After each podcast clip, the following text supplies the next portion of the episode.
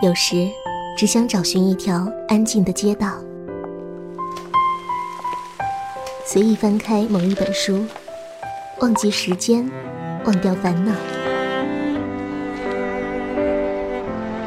在您耳边的是阅读早茶。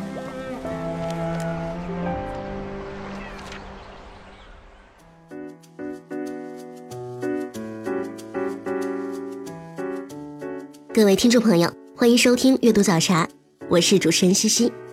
喜欢本节目的听友可以关注到我的个人微博“嬉闹西西”。今天节目我们要说的是日本推理天王东野圭吾。东野圭吾，当代最知名的日本推理小说作家，无可争议的畅销小说天王。一九五八年出生于日本大阪，一九八五年凭借着《放学后》荣获江户川乱步奖出道。一九九九年，凭借着《秘密》夺得日本推理作家协会奖，先后凭借着《秘密》《白夜行》《单恋》《性》《幻夜》，五度入围日本大众文学最高荣誉直木奖。二零零六年，他凭借着《嫌疑人 X 的现身》一举摘取直木大奖，并且同时包揽了这本推理小说了不起、周刊文春推理小说、本格推理小说。三大日本最权威的推理小说榜单的第一名，确立了东野圭吾日本推理第一人的地位。不只是日本，包括中国在内的许多亚洲国家，东野圭吾也是常年占据着推理小说的畅销榜前列。拜网络所赐，西西对东野圭吾的最初认识都是来自于影视作品，比如说《神探伽利略》。影视改编可能是通俗小说作家相对于严肃文学作家的一个巨大优势，能够帮助他们迅速打开知名度。不过，被称为畅销书作家是东野圭吾出道十多年以后的事情了。同不少的著名作家一样，东野圭吾是一个不爱抛头露面的人，在日本几乎不接受媒体采访。如果你细心留意的话，会发现网络上关于东野圭吾小说的介绍是铺天盖地。但是有关于东野圭吾本人的生平还有日常生活的介绍，却几乎统统来自他自己的介绍。随笔集《东野圭吾的最后致意》这本书的介绍看起来就是非常的随性，是这么写的：你可以不喜欢他的《嫌疑人 X 的现身》或者《白夜行》或者任何一部小说，但是八卦永远是有市场的，卖萌永远是无罪的。在这里，你将看到日本推理第一天王的内心独白，将目睹他是怎样从一个任何作品都卖不出去的废柴男变成畅销君。那么今天节目我们要说的就是自传随笔集东野圭吾的最后致意。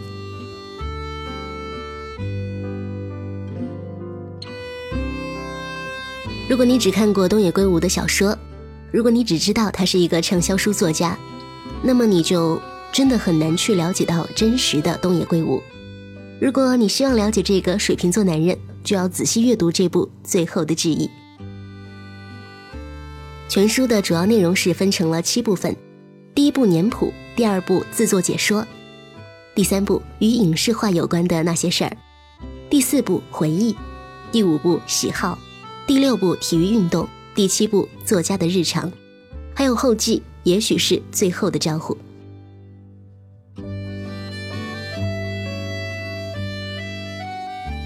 在这本书中，东野圭吾说，他开始写小说是很偶然的一件事情。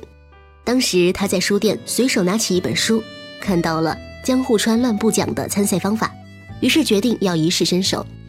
他说，写小说不花钱，而且可以边工作边创作。如果能得奖的话，说不定啊就会有大笔稿费进账。多次尝试之后，东野圭吾的《放学后》终于得到了江户川乱步奖。虽然这本书销量挺不错的。但是签售却惨遭失败。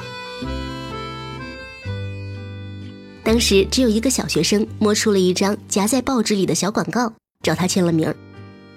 于是东野圭吾非常沮丧地写道：“我下定决心，以后无论多么畅销，再也不办签售会了。”此外，在这本书中，东野圭吾还回忆起了自己爱慕上同行的老婆，并且公然示爱的故事。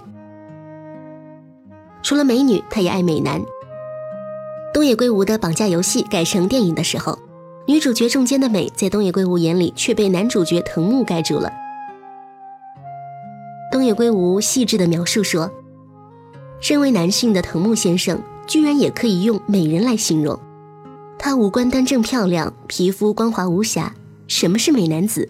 看看他就知道了。”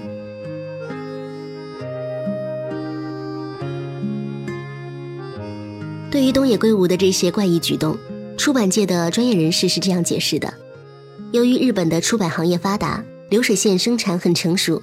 作家不用过多考虑除了写作之外的事情，所以呢，日本的作家大都很单纯。另外值得一提的就是，在这本书中，东野圭吾对自己的作品一一进行了解说。可以说，通过这本书，你既可以了解东野圭吾本人，也可以对他的作品有一个初步的认识。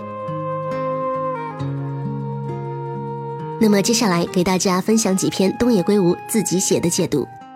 首先说到的是他的出道作品《放学后》，这本书是一九八五年九月由讲谈社出版。东野圭吾写道：“此书是江户川乱步奖的获奖作品，去年本书进入了该奖项的最终提名，我对于获奖抱有很大期许。当时妻子正在一所学校担任代课老师，所以取材很轻松。”书里用到了两个密室轨迹，构思起来也并不十分困难。果然，当年自己还是年轻啊。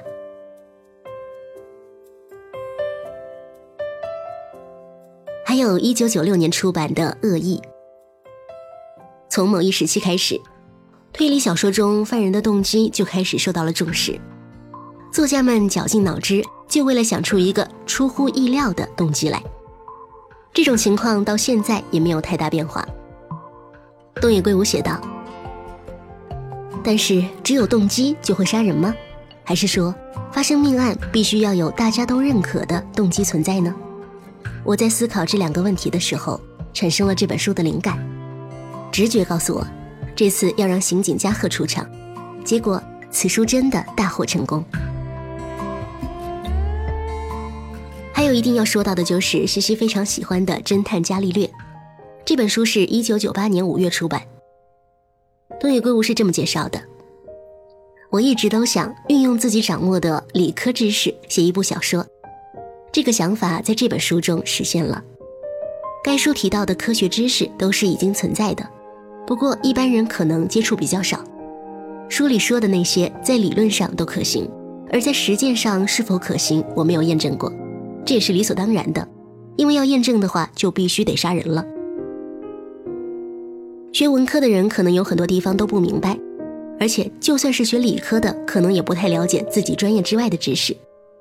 即便如此，我还是希望大家能够从这本书中获得乐趣。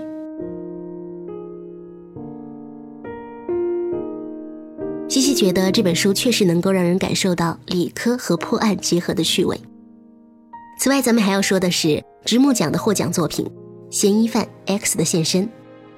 这本书是二零零五年八月出版。东野圭吾是这么介绍自己这本获奖作的：他说，这本书为我带来许多荣誉，他甚至还引发了一场本格与非本格之间的论战。我个人倾向于认为这也算是该书为我带来的荣誉之一。我认为，一本书是否属于本格推理，应该交给读者决定，不同的读者自会有不同的看法。大多数人觉得推理小说中人设是为轨迹服务的，而事实上正相反。我通常是先设定主人公的性格特点，然后再考虑与之相适应的轨迹，这样做更容易想出好点子。分享了这本书当中的自作解说部分，听到一首来自于《嫌疑犯 X 的现身》电影主题曲《最爱》，稍后继续与你分享日本推理大师的。卖萌自传。夢のような人だから夢のように消えるのですその定めを知りながらめくられ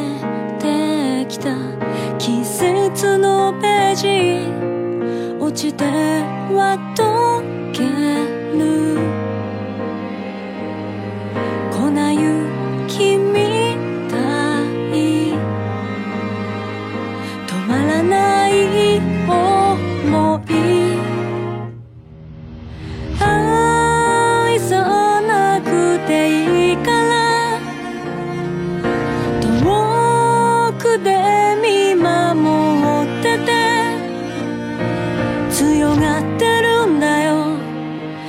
もつながってたいんだよ。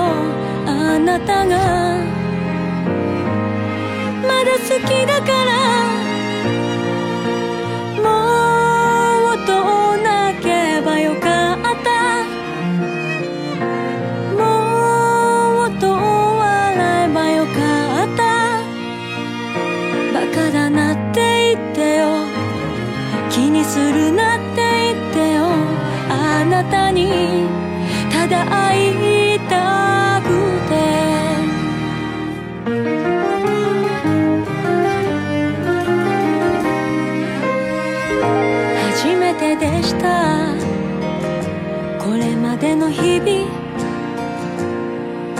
違ってないと思えたことを日だまりみたいな。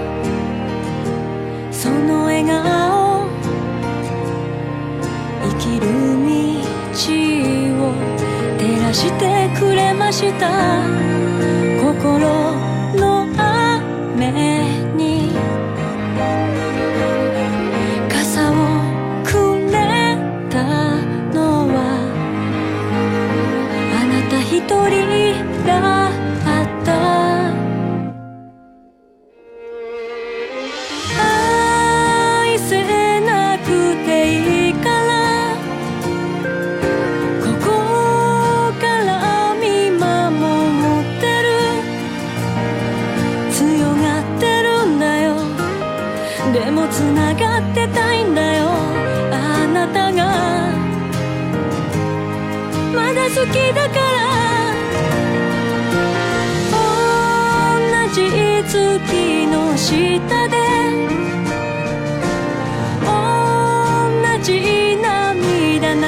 して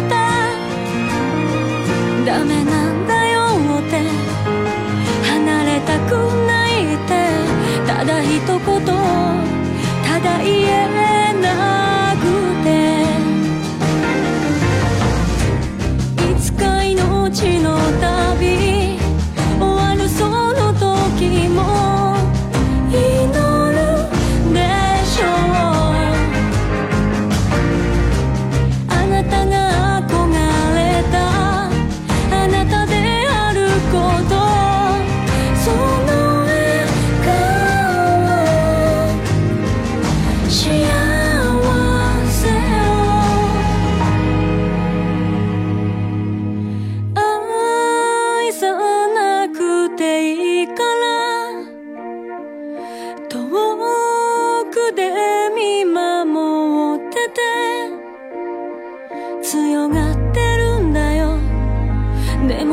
繋がってたいんだよ。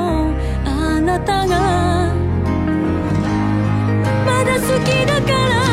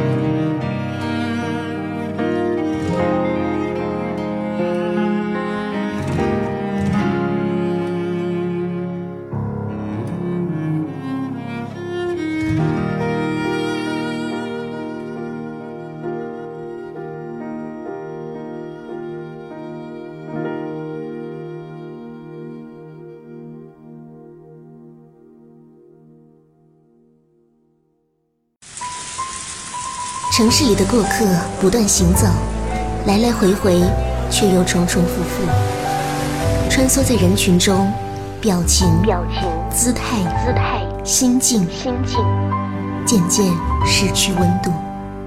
偶尔减慢速度，感受阳光，聆听诗意。这里的文字有温度，阅读早茶。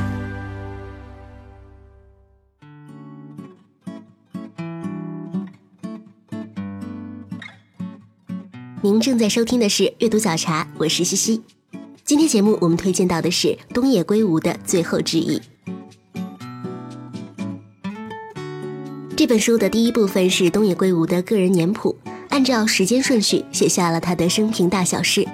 那么，西西要选出其中几个自己觉得挺有趣的部分，分享给大家。年谱，一九五八年，这一年的二月四日，东野圭吾出生于大阪市生野区。我家里经营着一个生意萧条、卖钟表、眼镜、贵金属等饰品的小店。我是姐弟三人中最小的一个。我的户籍所在地写的是东区玉造，那是父亲的出生地。我自己没有在那儿住过。父亲以这个地方说起来比较好听为由，把我的户籍安到了这里。结果在之后的很多年，想弄个户籍复印件都要大费周章。而比我年长五岁的大姐却把这件事灵活地运用起来。每当别人问她老家在哪里的时候，她总是给出我的户籍在东区这样一个莫名其妙的答案。龟吾对生野区这个生我养我的城市怀有深厚情感。不过，就像我在其他文章中提到过的那样，这个地方也有不少问题。家里的旧相册中收藏着一张龟吾出生时的光屁股的照片。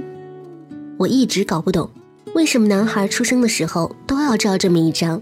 这个疑问一直没人给我解答。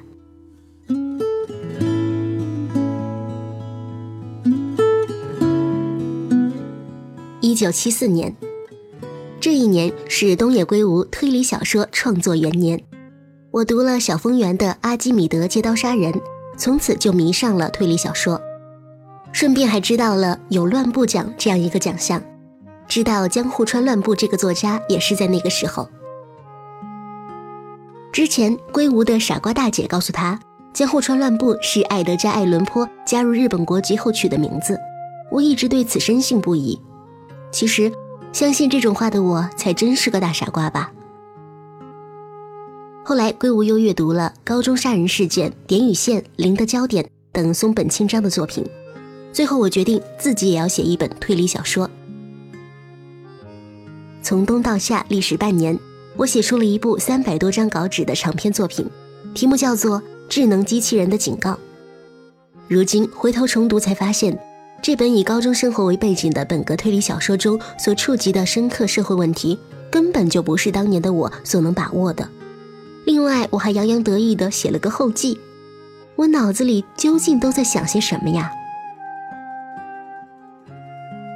不过，一部作品总算完成了。这让龟吾心情大好，于是又迅速着手创作第二本小说。这一年夏天，我曾和同学去丹后游梁露营，于是便以此为题材开始写作。书中出现不少以朋友为原型的角色。小说名为《狮身人面像的积木》，我试图写出一个包含辨识凶手和破解不在场证明的精彩故事。然而遗憾的是，我没能保持创作第一部作品时的投入程度。因此没有在年内完稿。话说，父母对我写小说的事情完全不知情，他们看到儿子每天伏案奋笔疾书，还以为我在认真学习呢。最近终于知道努力了啊！听到母亲的话，龟吾不禁一愣，但是说实话太麻烦了，于是就随口敷衍道：“你儿子我也在好好考虑升学问题吗？”顺便说一句，直到龟吾斩获乱步奖，父母才知道儿子在写小说这件事情。一九八六年，这一年的三月，龟吾终于搬到了东京。之前我辞掉了日本电装公司的工作，递交辞职信的时候，公司那边的反应是，果然不出所料啊。有人觉得惋惜，也有人对我的做法表示理解。无论是怎样的反应，我统统当做对我的鼓励。愉快地离开了公司。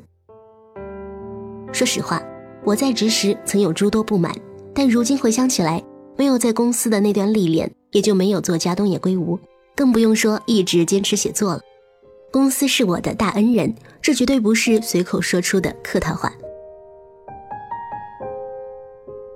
一九九八年，这一年，圭吾出版了《十字公馆的小丑》《沉睡的森林》《鸟人计划》《空中杀人现场》。布鲁斯特的心脏，总共五本书，但是居然没有一本卖得好。十字公馆的小丑被人批评跟风新本格风潮，自信之作《鸟人计划》完全被无视，硬被逼着修改题目的布鲁斯特的心脏，最后变成了一本不伦不类的小说。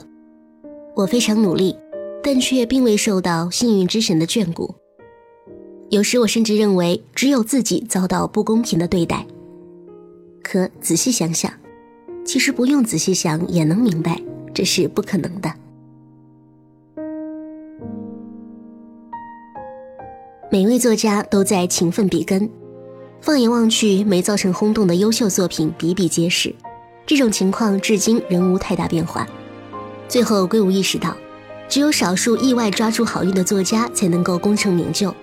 当然，评论家和各文学奖项的评委都有个人好恶，但是这种事情说起来就没完没了了。心里明明清楚这一点，然而到了年底，看到年度十大推理小说榜单的时候，我还是觉得有点别扭，有时还会狂妄的想：哼，这种书居然也能入选。二零零一年，归无的小说《超杀人事件》跻身这本推理小说了不起的前十名，也一定会有其他人抱有同样的想法。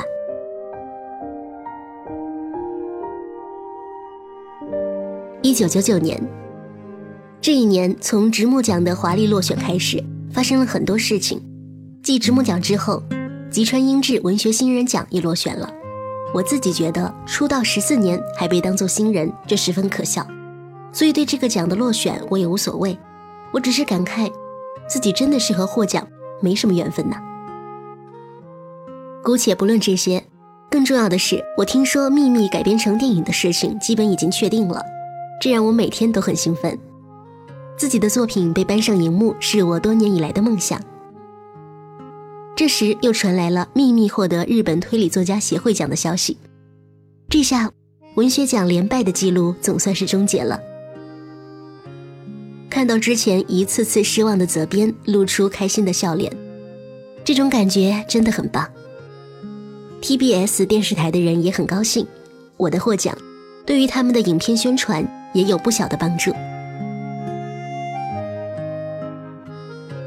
电影拍摄从七月开始，我接受了制片人参加演出的建议，于八月某日和责编去片场参观访问。广末凉子女士小巧的脸庞让我惊叹，但更让我吃惊的是，电影拍摄是如此不易。我切身体会到，拍好一部电影需要无数人的通力合作，特别是这次必须在盛夏季节拍摄冬天的场景，为了表现出季节感，所有的工作人员与演员付出的辛劳令人感叹。详情请参见《秘密》这部电影的幕后花絮。轮到我出场的那一段，虽然只是一个打酱油的角色，但是我还是很紧张。以前出演的文人戏什么的，完全不能和这个相提并论。但是龙田洋二郎导演仍让我一次通过，心里一块石头终于落了地。至于我是在哪一幕出场的，这个也是秘密。顺带一提，在影片的拍摄过程中，《白夜行》出版了。由于电影《秘密》造成话题，这一时期每天都有杂志记者上门采访，多的时候甚至一天就有四五拨人。对于一个被忽视了十几年的作家来说，这是做梦都不敢想的事情。在我忙忙碌碌应付采访的时候，电影《秘密》终于杀青了。个人认为这是一部非常好的片子，也多亏了这部电影啊。对于那些不看小说的人，自我介绍的时候，我可以说。我是广木凉子演的那部电影的原作者了。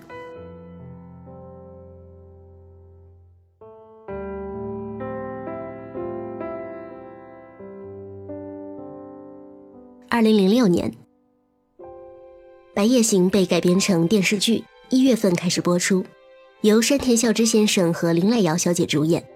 在杂志社的安排下，我和林濑小姐进行了一次对谈，她真是个大美女。每次见女演员的时候，我总想，她们才是不折不扣的美女。什么班花啊，街道医美之流，和她们根本不在一个档次。本年度好事不断，我终于凭《嫌疑人 X 的现身》一书获得了连年让我吃尽苦头的直木奖。祝贺的花束接连送上门来，因为家里有猫，所以没地方摆放，只好全部都放在床边，看上去很像是少女漫画里面的场景。颁奖典礼在二月份举行，而典礼的次日，我就要为了取材飞往都灵观看冬奥会。我与众人喝酒，喝到凌晨六点，十点坐上从成田机场出发的飞机，简直比急行军还紧张。这段详情在《梦回都灵》一书当中有所记载。也许是因为获得了直木奖，上电视的邀请增加了很多，但是我很怵上电视，所以全部婉拒了。到了夏天，新科直木奖得主诞生，这些邀请全体消失，真是花无百日红呀。而另一方面，《信》被改编成电影，反响热烈，大多数看过片子的人都说太感动了，看得泪流满面，这让我很高兴。不过呢，也没人会对原作者直言不讳地说这片子真烂吧。对于《信》这部电影的感想，我在很多地方都写过，在这里就不多说了。不过有一件事我要告诉大家，在与演员见面的时候，我第一次见到了泽尻英龙华小姐。就被她的美貌深深打动，灵魂都差点飞上去了。二零零七年又会是怎样的一年呢？二零零六年太过顺风顺水，因此我预感来年运势会有所回落。我有一定的心理准备，但还是希望千万别是生重病、出事故，或者亲朋好友遭遇不幸之类的。厄运能不能最多到阪神虎队降为 B 级而不能参加季后赛的程度就打住呢？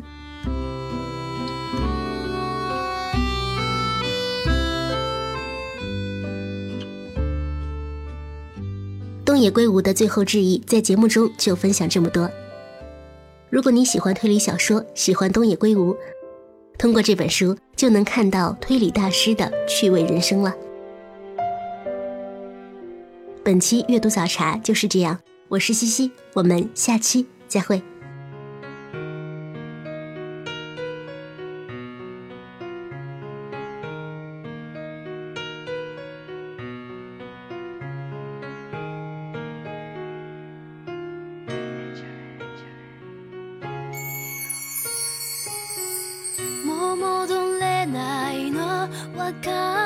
ても気がつけばフラッシュバック強がっても君だけをまだ今でも